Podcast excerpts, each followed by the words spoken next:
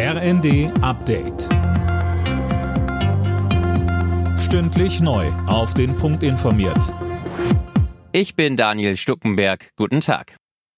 Am Jahrestag der russischen Invasion hat sich der ukrainische Präsident Zelensky mit einer emotionalen Botschaft an sein Volk gewandt. In einer Rede in Kiew sagte er, es sei ein Jahr des Schmerzes, der Sorgen, des Glaubens und der Einheit gewesen. Mehr dazu von Sönke Röhling. Zelensky sagte, der Krieg habe viele Opfer gefordert, viele Helden hätten ihr Leben gelassen. Er sei stolz auf alle Kämpfer und Helfer und machte klar, die Ukraine werde durchhalten.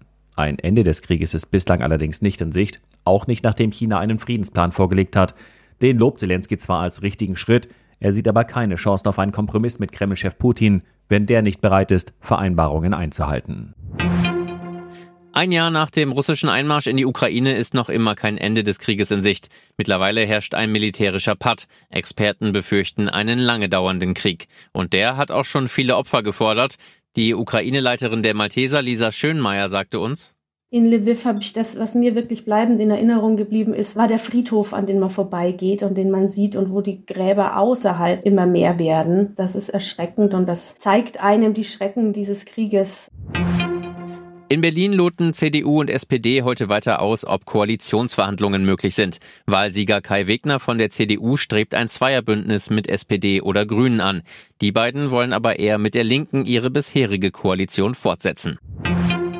Riesenglück für mehrere Autofahrer auf der A61 in Rheinland-Pfalz. An einem Gefahrgutlaster war ein Reifen geplatzt. 16 Autos wurden durch umherfliegende Teile beschädigt. Verletzt wurde aber niemand. Der Lkw-Fahrer brachte seinen Sattelzug sicher auf dem Standstreifen zum Stehen.